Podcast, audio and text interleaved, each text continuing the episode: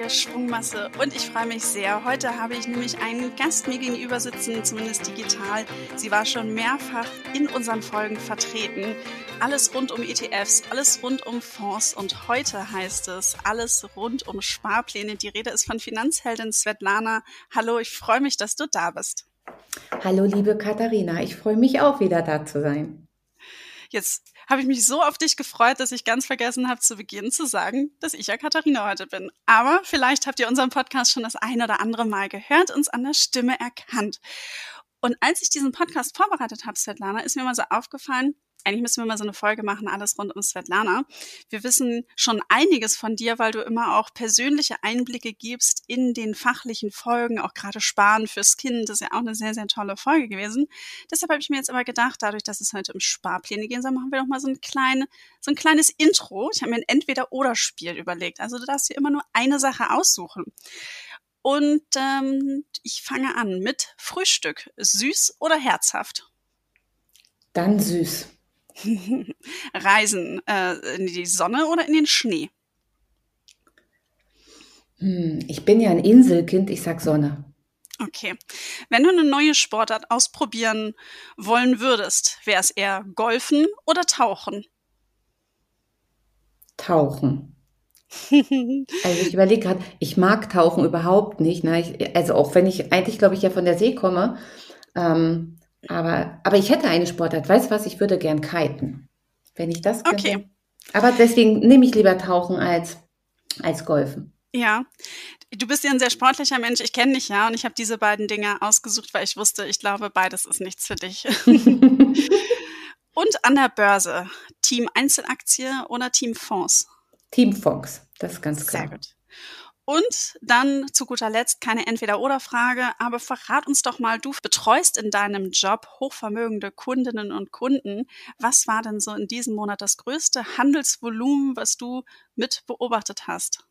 Ich überlege gerade, also das, das ist schon so ein bisschen bei mir Daily Business, alleine von der Kundschaft her, aber das waren bestimmt 25 Millionen, wenn nicht sogar darüber, was wirklich in einer Position von ähm, Kunden, die ähm, die ich mit betreue, ähm, gehandelt werden. Und das, ähm, ja, aber das sind wirklich ja die, die, sehr, sehr vermögenden Privatkunden in dem Bereich. Und von da ist das keine, ähm, kein Einzelfall. Sehr oft aber auch, das kann ich dazu sagen, werden ähm, auch Einzeltransaktionen, aber auch in Fonds gemacht. Das sind jetzt nicht zwingend nur Aktien, sondern dass auch wirklich ähm, vermögende Privatkunden in bestimmter Einzel, also Einzelfondtitel ähm, hohe, ja, hohe Summen investieren. Mhm. Ich finde es immer total spannend, auch wenn man da so ein bisschen mal einen Einblick hat, vor allen Dingen, weil mir persönlich, ich glaube, wenn ja, diese Summen, das ist irgendwie für mich schon, da hat man Respekt vor. Für dich ist es Daily Business und du gehst damit um. Ähm, aber trotzdem, egal um welche Summe es sich dreht, ist es wichtig, dass wir uns mit dem Thema beschäftigen und dass wir uns das ja auch so bequem und so einfach wie möglich machen. Und ein Vehikel dafür ist ja das Thema Sparpläne. Svetlana. Ein schönes Vehikel, wie ich finde. Ein, ich finde es auch. Ich finde es super. Ich nutze es gerne. Und ich habe gerade am Wochenende wieder an meinen Sparplänen ein bisschen dran rumgedreht. Einen aus, den anderen dafür aufgestockt. Aber jetzt erklär doch einmal für eine Person, die noch nie was von einem Sparplan gehört hat, was ist ein Sparplan?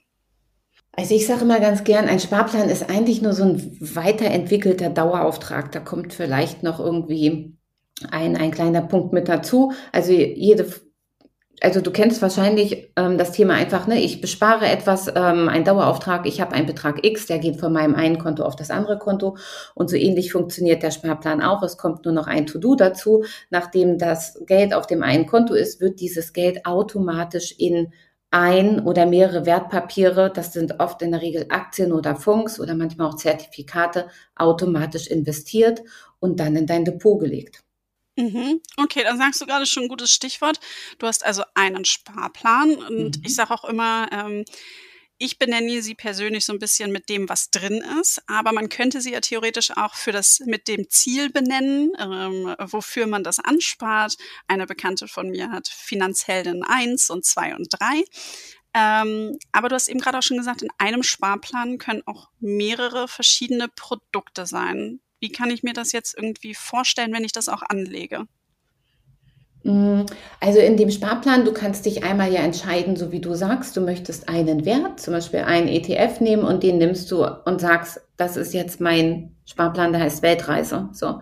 Und dann gibt es aber vielleicht noch einen zweiten Sparplan, den du hast, ähm, weil der ist eben nicht für die Weltreise, sondern der ist für deine Altersvorsorge. Und in diesem Sparplan sagst du aber, ich investiere jetzt nicht nur in ETFs, sondern ich investiere auch noch in Einzelaktien. Und das kannst du in dem Fall unter einem Sparplannamen machen. Du kannst eben unter einem Sparplan angeben, in welche Wertpapierkennnummern, sozusagen in welche Wertpapiere soll dein Geld investiert werden und da gibst du auch immer einen Betrag hinter. Also du bestimmst ganz konkret, welcher Wert soll dann in welchen Titel, den du ausgesucht hast, investiert werden. Mhm. Und wie viele Werte können jetzt so maximal in so einen Sparplan rein? Da fragst du mich, was gut ist. Ja, es gibt, also ich bin mir sehr sicher, dass es bei allen Banken eine Begrenzung gibt. So, also zu sagen, ich bespare da jetzt 100 Titel, macht ja auch nicht so viel Sinn meistens. Ähm, ich kann dir aber gerade gar nicht genau den, äh, den Betrag sagen, ob es 100 Titel sind, vielleicht sind es auch nur 50. Auf jeden Fall ist das pro Bank unterschiedlich, aber das selbst wüsste ich bei uns auch gar nicht. Ich weiß schon, dass das eine, eine große Menge ist. Also du hast jetzt nicht nur irgendwie im einstelligen Bereich, sondern meistens, glaube ich, ist ab dem dreistelligen Betrag irgendwie, ist die sozusagen die Kappa gerissen, die das System verarbeiten kann. Mhm. An verschiedenen ETFs, Fonds oder Aktien, die man dann reinpackt. Ich persönlich ich glaube, ich habe in einem Sparplan drei Werte, aber ansonsten habe ich die eher so ein oder zwei sind dann immer pro, pro Sparplan drin. Es ist, ich nutze das halt für mich auch so ein bisschen als Struktur dann entsprechend. Ähm, wie, ähm, wie lege ich denn jetzt diesen Sparplan an? Also wie gehe ich da am besten vor?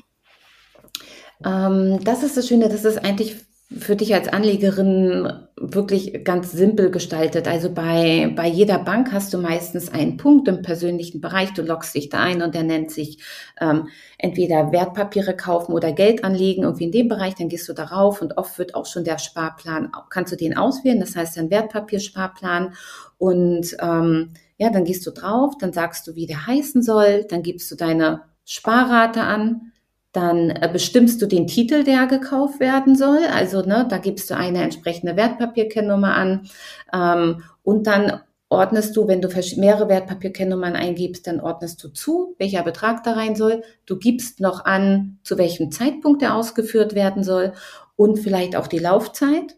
Und das war's dann. Dann gibst du es meistens mit einer TAN frei und dann ist ja, dann ist dein Sparplan dort eingerichtet, so wie man das eben beim Girokonto bei den Daueraufträgen kennt, kannst du dir dann auch sozusagen deine Übersicht deiner Sparpläne anschauen.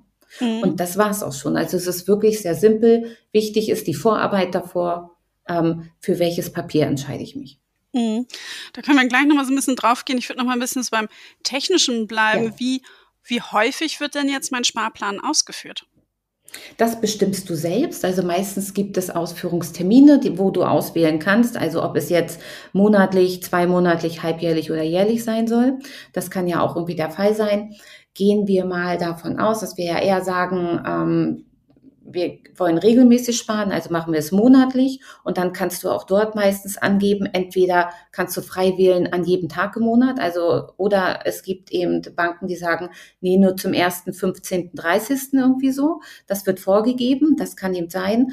Ähm, und dann gibst du vielleicht auch noch, was du auch machen kannst, du könntest auch einen Sparplan begrenzen. Also du kannst auch sagen, nein, diesen Sparplan möchte ich jetzt nur für zwei Jahre laufen lassen oder für drei Jahre und dann kannst du ein Enddatum eingeben. Das geht auch noch. Aber da ist dir eigentlich, ja, da kannst du, da ist eine hohe Flexibilität. Okay, also ich kann selber aussuchen. Finde ich auch immer eine gute Sache.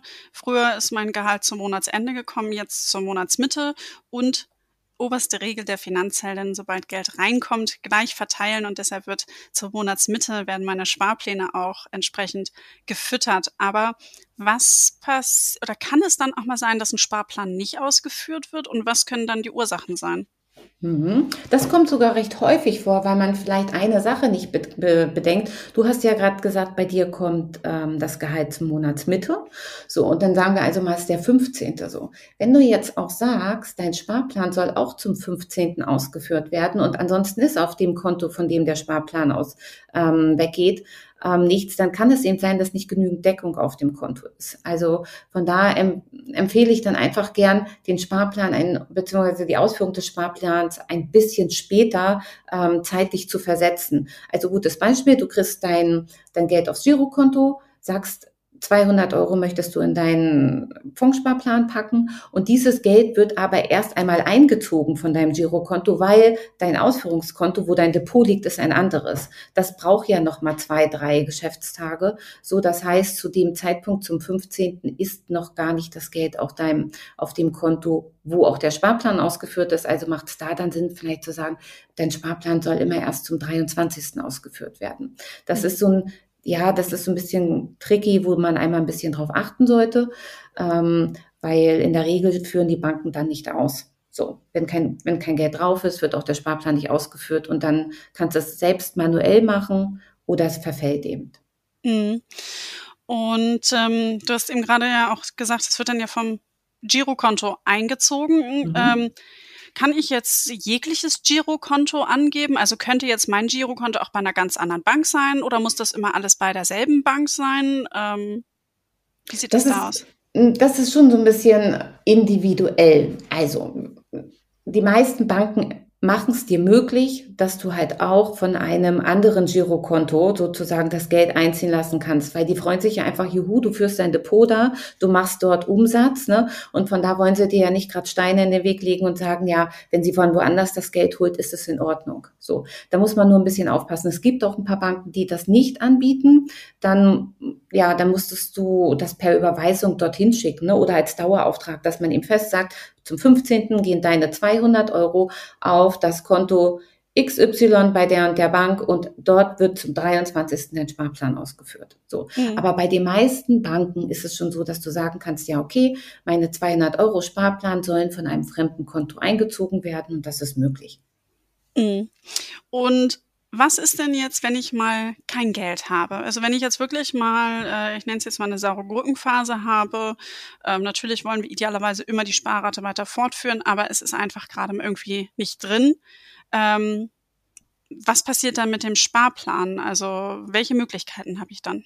verschiedene Möglichkeiten hast du. Du kannst ihn einfach pausieren. Das ist wirklich für dich die einfachste Möglichkeit. Und ähm, das sagen wir auch. Du könntest ihn theoretisch auch löschen. Aber warum solltest du das tun? Du gehst ja nur von einer kurzfristigen ähm, von einem kurzfristigen kleineren Geldbeutel aus. Ne? Perspektivisch hast du ja wahrscheinlich, das ähm, ist es ja dein Ziel, diesen Betrag wieder für dich anzusparen. Das heißt, dann würdest du drei Monate pausieren. Also gutes Beispiel wäre, ähm, du, du hast irgendwie noch einen Nebenjob und sagst eigentlich, dieses Geld vom Nebenjob soll in einen Sparplan fließen, in deine Vorsorge und dann hast du aber zwei Monate dort irgendwie unbezahlte Freistellung, weil du irgendwo ein unbezahltes Praktikum machst. So, dann hast du in der Zeit ja kein Geld, was du da einsparen kannst, dann pausierst du den Sparplan und sagst, okay, der soll jetzt einfach im April und Mai nicht ausgeführt werden, aber ab Juni verdiene ich ja wieder das Geld, dann geht er wieder weiter. Und das kannst du, da kannst du den Sparplan sozusagen ändern.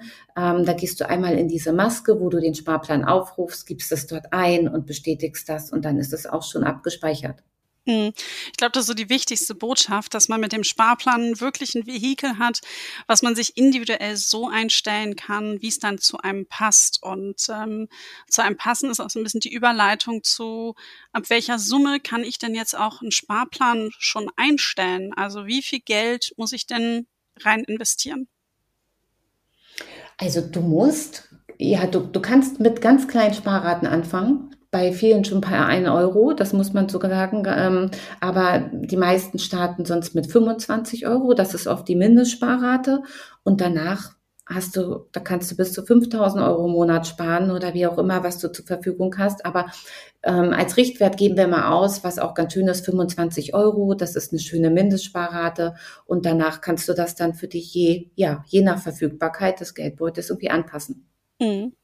Und immer, wenn mehr Geld reinkommt, Sparrate auch nach oben setzen. Ganz genau. Wir haben es vorhin schon mal so ein bisschen angedeutet, ähm, die Sortierung der Sparpläne. Wie viele Sparpläne brauche ich denn jetzt eigentlich? Das ist auch eine Frage, die bekommen wir häufiger, ähm, dass man uns die Frage stellt, ja, wie viele sollte ich denn jetzt anlegen?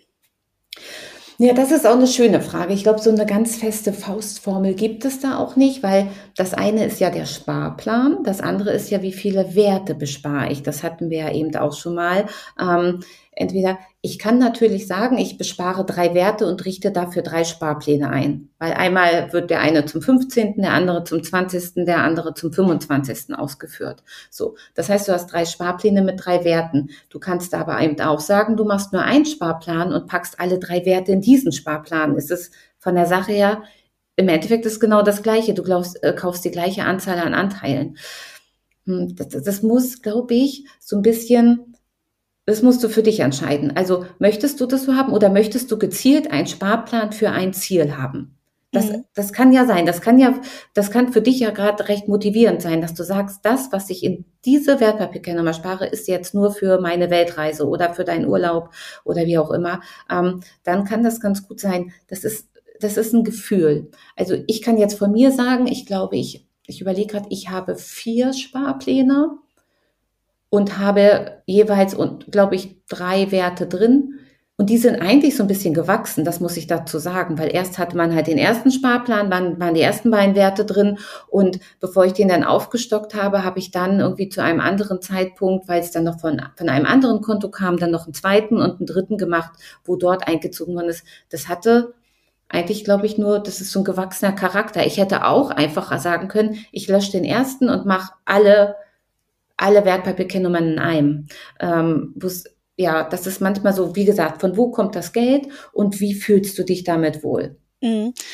Das ist eine Frage, wie gesagt, die wir häufig aus der Community bekommen. Und vielleicht ist, geht es ja auch teilweise ein bisschen in die Richtung, wie bin ich auch gut aufgestellt im Depot? Also Stichwort Diversifikation. Wie viele Werte sollen es denn sein? Weil ich erinnere mich, wir bekommen auch häufig die Frage, wie viele ETFs dürfen es denn sein? Und wenn man dann schon sagt, okay, im DAX-ETF, da sind 40 Werte, im MSCI World All Countries um die 3000, da sieht man schon, das macht einen Unterschied, ob ich den einen oder den anderen ETF kaufe. Aber vielleicht kannst du da so ein bisschen eine Einordnung geben für Menschen, die noch wenig Berührungspunkte damit hatten, okay, in welche Richtung kann es denn gehen? Also wie viel brauche ich denn da eigentlich? Ja, also, da können, haben wir eigentlich zwei Herangehensweisen. Einmal pauschal kann man schon sagen, so, ich sag mal, die herrschende Meinung in der Finanzbranche sagt vielleicht schon, dass du mit fünf ETFs vielleicht schon ganz gut aufgestellt bist. Vielleicht fünf bis 15, dass sich so in diesem Bereich ähm, eigentlich ein ganz gutes Depot, sozusagen Portfolio irgendwie so tümmelt. Jetzt muss man aber sagen, hm, das, das klingt ja auch erstmal viel. Ich glaube, man robbt sich da so ein bisschen ran, ne? Äh, kann man auch sagen. Also nehmen wir mal an, du hast 25 Euro zur Verfügung.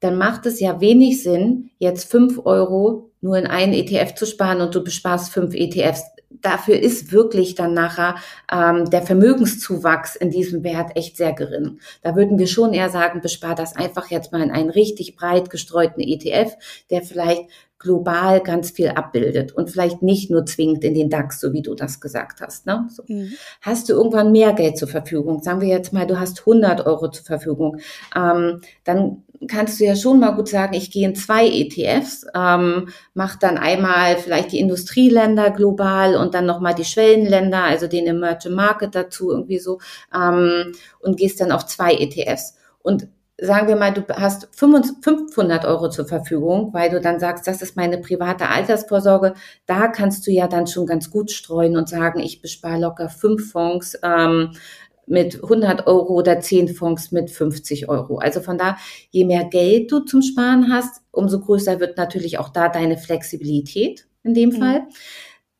Da das brauche ich aber nicht unter Druck setzen. Also manchmal tut's dieser eine auch erstmal und vollkommen in Ordnung wirklich für die erste Zeit und für die ersten Jahre. Und man muss auch nicht perspektivisch, jede muss auch nicht irgendwie zehn, zehn ETFs drin haben, weil manchmal kann es auch ein bisschen unübersichtlich sein, wie sehr man sich auch damit beschäftigen möchte. Ne? Also ähm, wenn man so sagt, ich bin global gut aufgestellt und möchte vielleicht noch in bestimmte Branchen, macht es total Sinn, in ein paar mehrere Sachen zu investieren. Wenn man aber sagt, das interessiert mich nicht, fahre ich im Durchschnitt mit drei global gut aufgestellten ETFs genauso gut.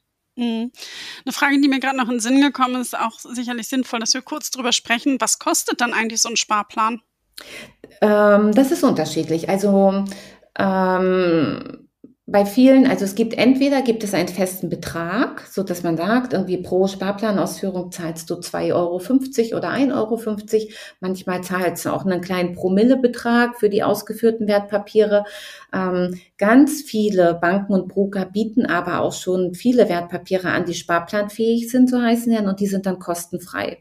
Und das sollten natürlich, das sollte so ein bisschen auch der Teich sein, in dem du vielleicht deine Werte fischst, ne? weil je günstiger, umso besser, weil ähm, wenn du bei 25 Euro immer 2,50 Euro zahlst, ist ja auch schon mal viel Geld. Ne? Das ist ja jetzt mhm. nicht so ganz wenig. Dann bleiben dir bloß noch irgendwie 22,50 Euro zum Investieren. Also auch da schau immer viele, viele bieten e sparplanfähige ETFs an und das sind auch wirklich viele und die sollte man dann nutzen, weil die sind dann kostenfrei. Mhm. Okay.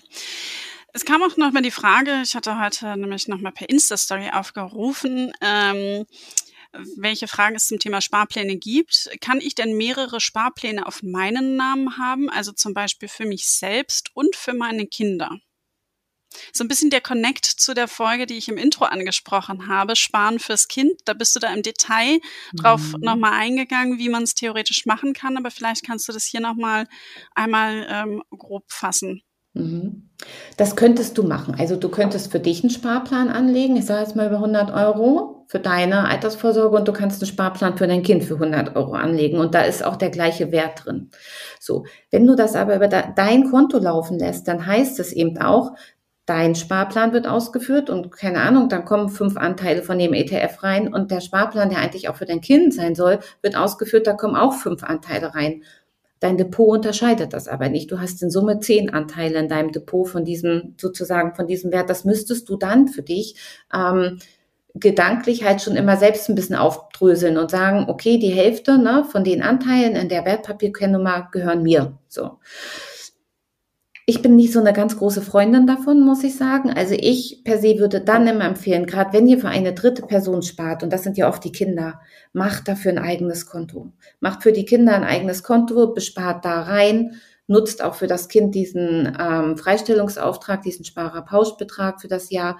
Ähm, es macht es in dem Fall viel übersichtlicher. So, das ist aber mein Gefühl und mir hat es das irgendwie immer erleichtert. So kann aber gut sein, dass du sagst, nö, es macht mir nichts. Ich sag einfach von meinem Bestand gehört die Hälfte oder ein Drittel spare ich auch fürs Kind. Du, das kann man machen. Ähm, bloß was man sich merken sollte, du kannst es meistens in dem Depot, bei den meisten Banken kannst du es nicht trennen. Es wird in Summe wirklich ähm, die Gesamtanteile werden dort ausgewiesen, auch wenn du dir das gedanklich anders aufgeschlüsselt hast. Mhm.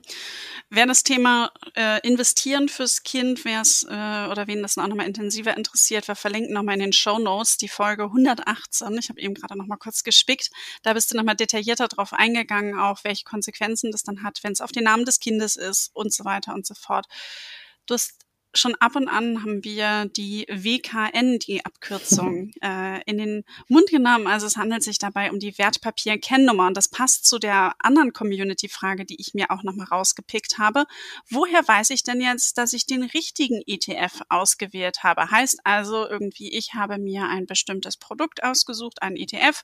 Und wir alle haben ja vielleicht schon mal die Erfahrung gemacht, dass wenn ich mich für ein Thema entschieden habe, dann gibt es auf einmal, es gibt ja nicht nur ein MSCI World als jetzt Beispiel, sondern sondern es gibt ja gleich da verschiedenste von unterschiedlichen Anbietern.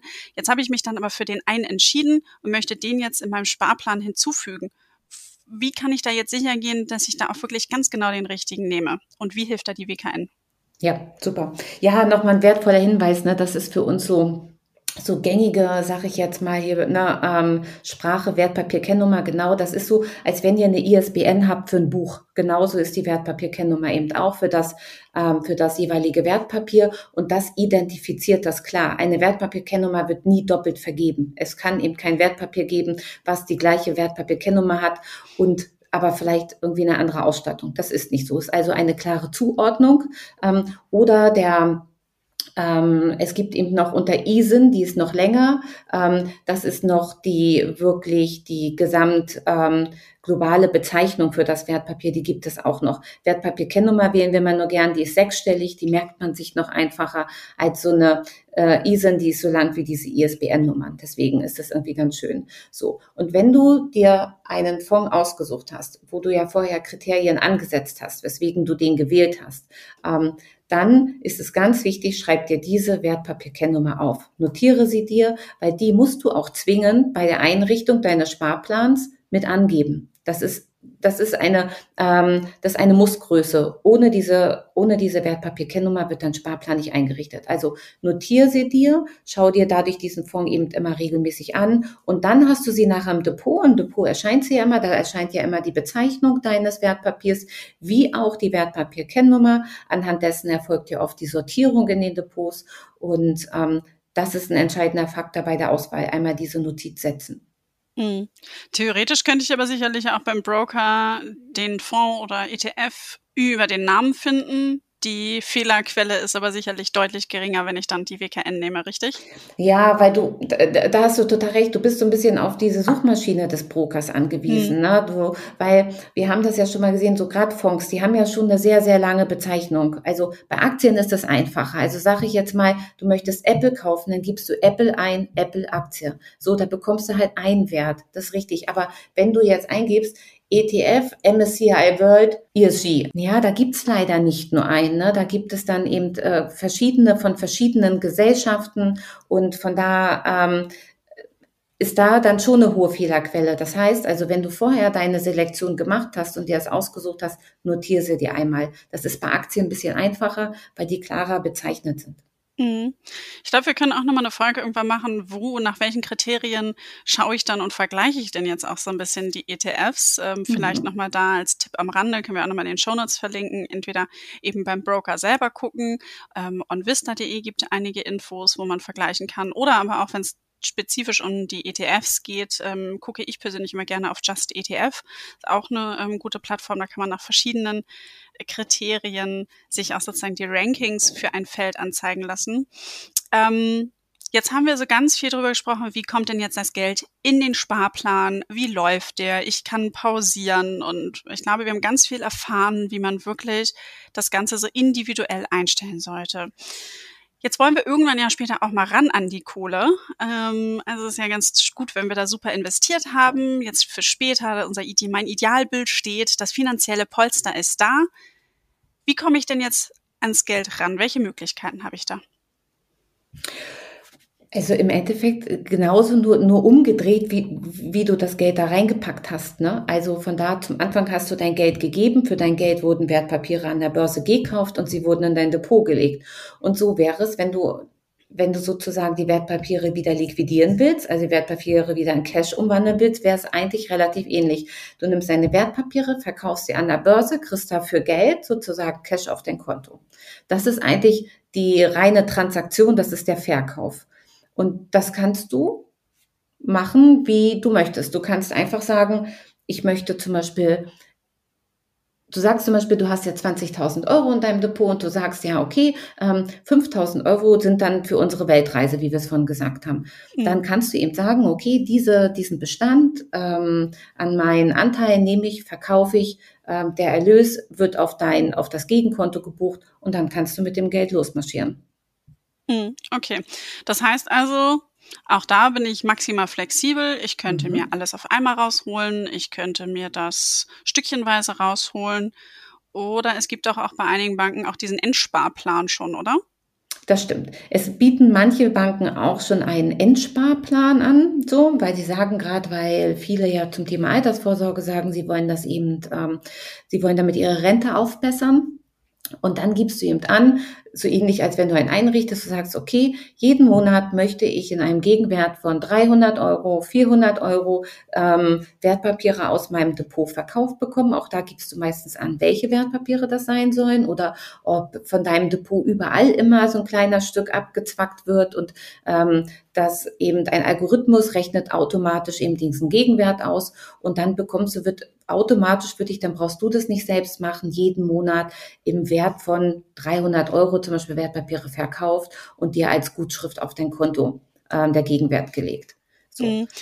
Und warum kann das jetzt dann noch sinnvoll sein, dass ich das dann halt so mache und Geld immer noch weiter im Depot lasse und nicht zum Renteneintritt sage, okay, alles raus und dann habe ich es halt auf dem Girokonto? Also es sind ja so zwei Sachen. Wir sagen ja schon auch, ähm, je älter wir werden und gehen wir jetzt mal vom Renteneintritt 65, 67 aus, sollten wir sowieso, sollte man so ein bisschen gucken, wie hoch ist da so die Aktienquote, sollte man ja eher so ein bisschen mal auf, ähm, eher so in das Thema Anleihen gehen, weil die halt nicht so eine hohe Volatilität, also so eine hohe äh, Kursschwankung haben. Kannst du ganz kurz Anleihen einmal erklären, als kleinen Exkurs?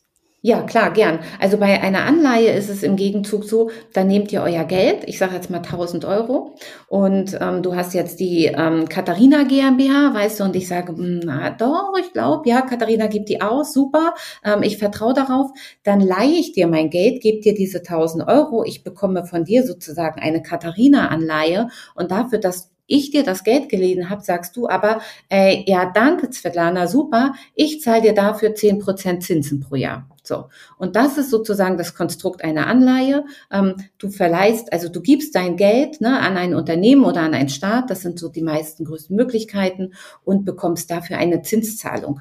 Du hast eben aber eine garantierte Rückzahlung und das okay. ist eben das Schöne. Das macht es dann sicherer und genau. deshalb, okay. Und wenn du jetzt sagst, ich soll mir dann Gedanken machen, schon mal eben vor der Rente, wann sollte ich so ein bisschen vielleicht grob anfangen, mir Gedanken zu machen, die Aktienquote zu verändern?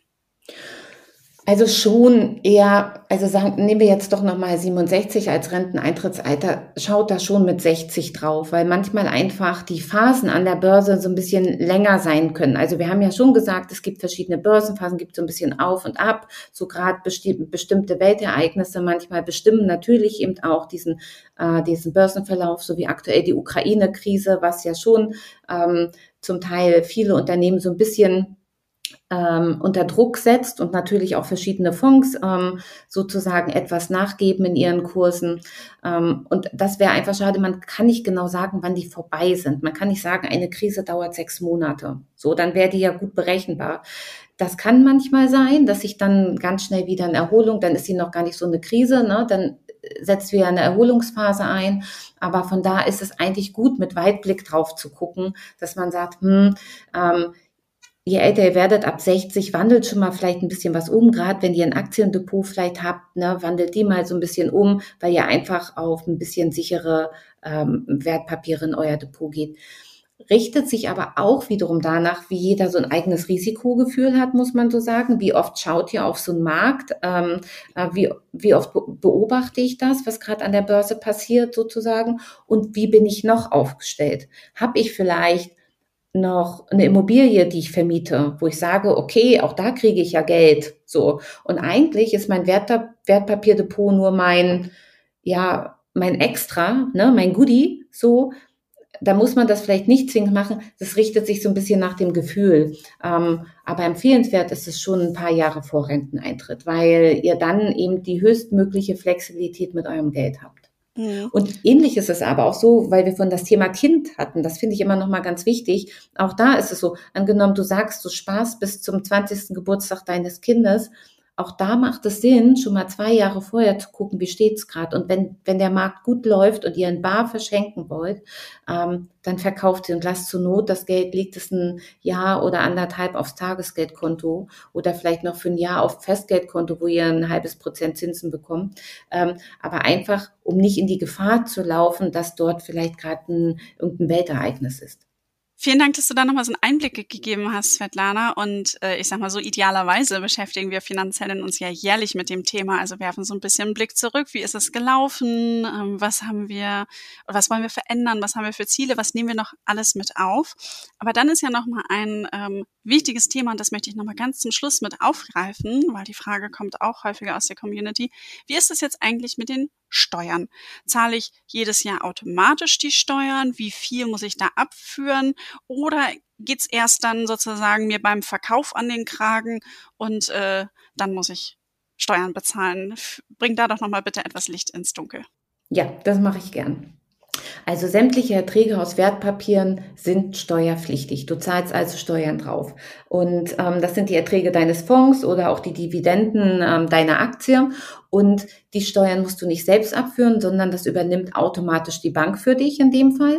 Und ähm, die Abgeltungssteuer, ähm, die du darauf zahlst, sind 25 Prozent.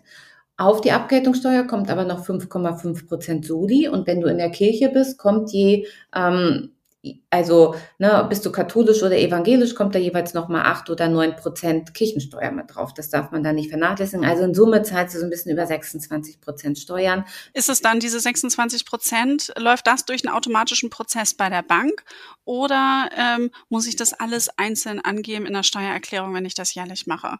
Das ist ein automatischer äh, Prozess. Der Fiskus verlässt sich nicht auf dich. In dem Fall, der Fiskus verlässt sich dort sehr gerne auf die Banken. Das heißt, automatisch, du bekommst einen Ertrag. Also das heißt mal, du bekommst 10 Euro Dividende.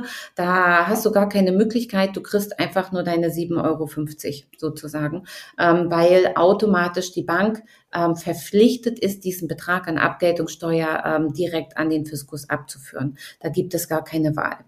Das heißt, das, was ich täglich sehe, Entschuldigung, dass ich ja nochmal äh, nachhake, das heißt, das, was ich immer täglich äh, oder was ich in meinem Depot immer sehe, da ist die Abgeltungssteuer immer schon automatisch schon weg. Das, was du täglich in deinem Depot siehst, ist ja so der Kurswert und mhm. die Abgeltungssteuer, da gibt es oft eine Steuersimulation. Also das muss man sagen, sehr kundenorientierte Banken bieten das an, damit kannst du simulieren. Das würde dann bedeuten, du spielst einmal durch, wenn ich jetzt diese Position verkaufe, wie hoch wird denn der Steueranteil sein? Also ein gutes Beispiel ist, du verkaufst also du musst immer nur den Gewinn versteuern, das ist schon mal ganz wichtig. Verluste musst du nicht versteuern. Ähm, die wollen wir ja auch nicht machen. So. Nee. Ne? Und bei einer langfristigen Anlage kommt da schon ein bisschen Gewinn zum Teil ähm, zusammen. Also sagen wir jetzt mal, du hast für 1000 Euro gekauft und verkaufst aber für 1500 Euro, müsst du die 500 Euro Gewinn, davon zahlst du diese 25 Prozent und den Soli und die Kirchensteuer. So, das heißt also, zahlst dann 125 Euro Steuern. So, das ist der Betrag, den du versteuern musst. Und dann eben sämtliche Erträge, die werden auch automatisch, auch beim tesorierenden Fonds, das ist eigentlich jetzt das Schöne, äh, auch beim tesorierenden Fonds ist es ja so, dass deine Erträge gar nicht ausgeschüttet werden, sondern weiter in den Fonds investiert werden. Aber es gibt einmal so eine Ertragsermittlung von der Fondsgesellschaft und die wird der Bank gemeldet und auf, diesen, auf diese Ertragsermittlung wird, äh, Ertragsermittlung wird automatisch schon die Steuer äh, für dieses Jahr abgeführt, so dass du nicht auch noch die Erträge beim Verkauf für die gesamte Haltedauer mit äh, versteuern musst. Aber das gibst du eben bei der Bank an. Du gibst auch an, bist du in der Kirche oder nicht. So. Und deswegen ist auch da immer der, so, ja, der Wunsch, denkt dran, ihr habt alle diesen Sparerpauschbetrag und nutzt den dafür. Ne? 801 Euro pro Jahr äh, dürft ihr an äh, Erträgen aus, ähm, an Kap also aus Kapitalerträgen erwirtschaften und die sind steuerfrei. Mhm. Super. Perfekt. Svetlana, vielen, vielen lieben Dank. Und irgendwie habe ich jetzt während der Folge so ein bisschen festgestellt, dass das Thema Sparpläne, ich glaube, mein zweites Lieblingsthema ist vielleicht nach Haushaltsbuch. Äh, da, das ist ja auch immer so ein, so ein Standardthema, was ich aber einfach irgendwie ja so als Schlüsselmoment empfinde und auch eben als ganz, ganz wichtig. Und ebenso sind es die Sparpläne und deshalb freue ich mich, dass wir heute nochmal da viel Aufklärung betreiben konnten. Und wie immer gilt, wenn du als Hörerin oder du als Hörer noch eine Frage hast, schreib uns gerne auf Instagram eine Nachricht.